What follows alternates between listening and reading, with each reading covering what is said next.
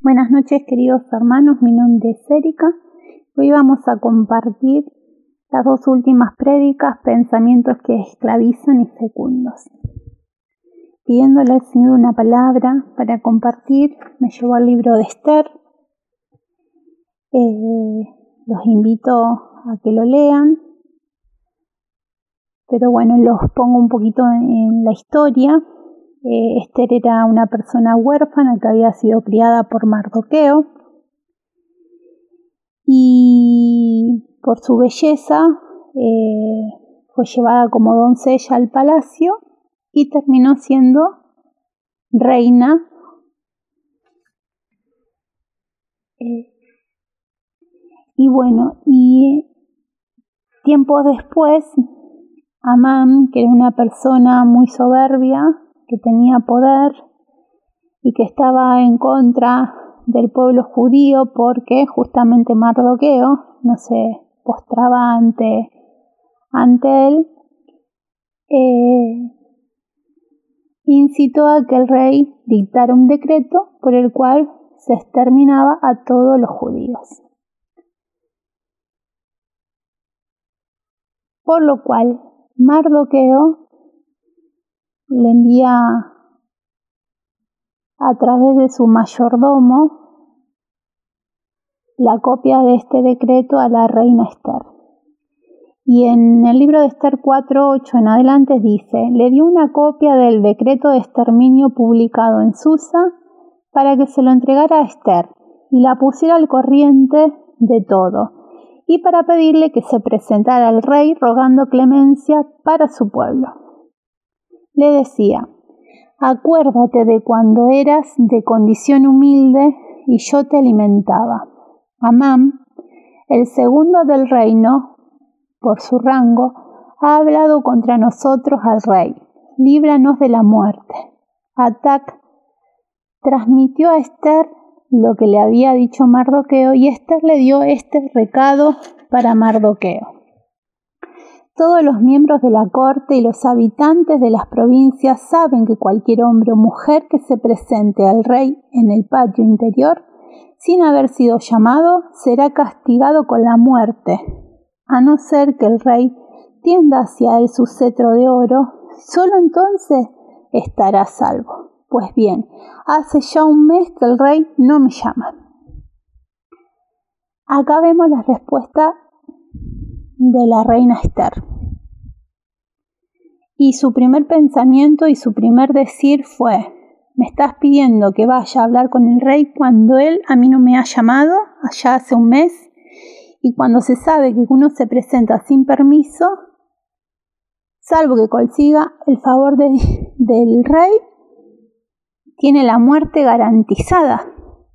O sea, sus primeros pensamientos y su primer decir en respuesta a lo que Mardoqueo le pedía, era un pensamiento de, me estás pidiendo algo que yo no puedo hacer. Eh, ¿Cómo voy a salvar al pueblo si no están dadas las condiciones? Y bueno, y Mardoqueo le responde, no creas que por estar en palacio vas a ser tú la única que te salves de todos los judíos. Si en esta ocasión te callas, la liberación y la ayuda vendrán a los judíos de otra parte, pero tú y toda tu familia perecerán. Y quién sabe si no habrás llegado a ser reina precisamente para una ocasión como esta. La respuesta de Mardoqueo la lleva a ella a cambiar la manera en la que estaba pensando. Y es a lo cual nos invita hoy Dios en esta noche, a que cambiemos la manera de pensar, que podamos echar de nuestras vidas, de nuestra mente, esos pensamientos de que no vamos a poder, de derrotas, pensamientos que nos esclavizan, que, que no nos dejan avanzar o ir hacia lo que son nuestros sueños, nuestros anhelos. ¿Y, usted quién cree que, cree que pasó? Ella, ante esta eh, respuesta de Mardoqueo, llamó a los sirvientes, a Mardoqueo y a todo el pueblo de ese lugar, y ella que esté en tres días de ayuno y oración para que ella se pueda presentar ante el rey al tercer día y conseguir el favor para clamar por su pueblo. Y Dios le dio la estrategia divina, ella se presentó, tuvo dos días de banquete y, y bueno, y así consiguió, no consiguió que se revertieran los decretos porque antes los decretos se, se emitían y no se podían volver atrás, pero sí permitió que el pueblo judío se defendiera y que no muriera por morir nomás. Y vemos acá eh, que tenemos que romper a veces los paradigmas, los modelos, eh, los, las formas que ya vienen predichas. Acá todos sabían que no se podían presentar al rey y con el favor de Dios la reina se presentó y clamó por su pueblo. Eh, tenemos que por ahí romper esas cosas que venimos haciendo de generación tras generación y que no están bien ante los ojos de Dios. Tenemos que eh, ver lo que pensamos, o sea, escucharnos lo que pensamos, porque si nosotros mismos no nos creemos las cosas, ¿cómo vamos a proceder en consecuencias?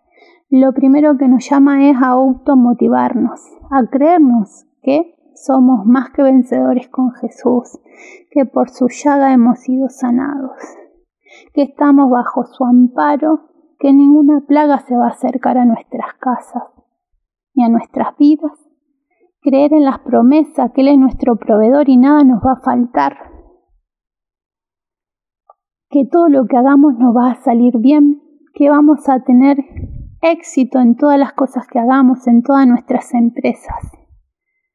Entonces, el creer en Dios nos lleva a movernos y a pensar de acuerdo a esas promesas y a ir modo conquista hacia las bendiciones que Dios tiene para nuestras vidas. Y teniendo en cuenta la prédica fecundos, Adrián nos hablaba en Primera de Samuel 1 de la vida de Ana. Ana quería ser mamá, pero era estéril, no podía concebir y darle un hijo a su esposo. Y esto la fue llevando a que ella se vaya auto boicoteando, se vaya llenando de amargura, se vaya transformando en una persona eh, triste. Eh, y, bueno, y así fue que eh, después de largos años de intentar y no poder, de subir a hacerle ofrenda a Dios, pero ella no, no subía con fe, ella subía con su corazón endurecido lleno de pena, de dolor, pobrecita yo que no puedo dar a luz un hijo. Y, bueno, llegó un día eh, con toda esa angustia, más todas las los insultos que recibía por parte de la otra esposa del Caná, se presentó ante Dios desahogándose.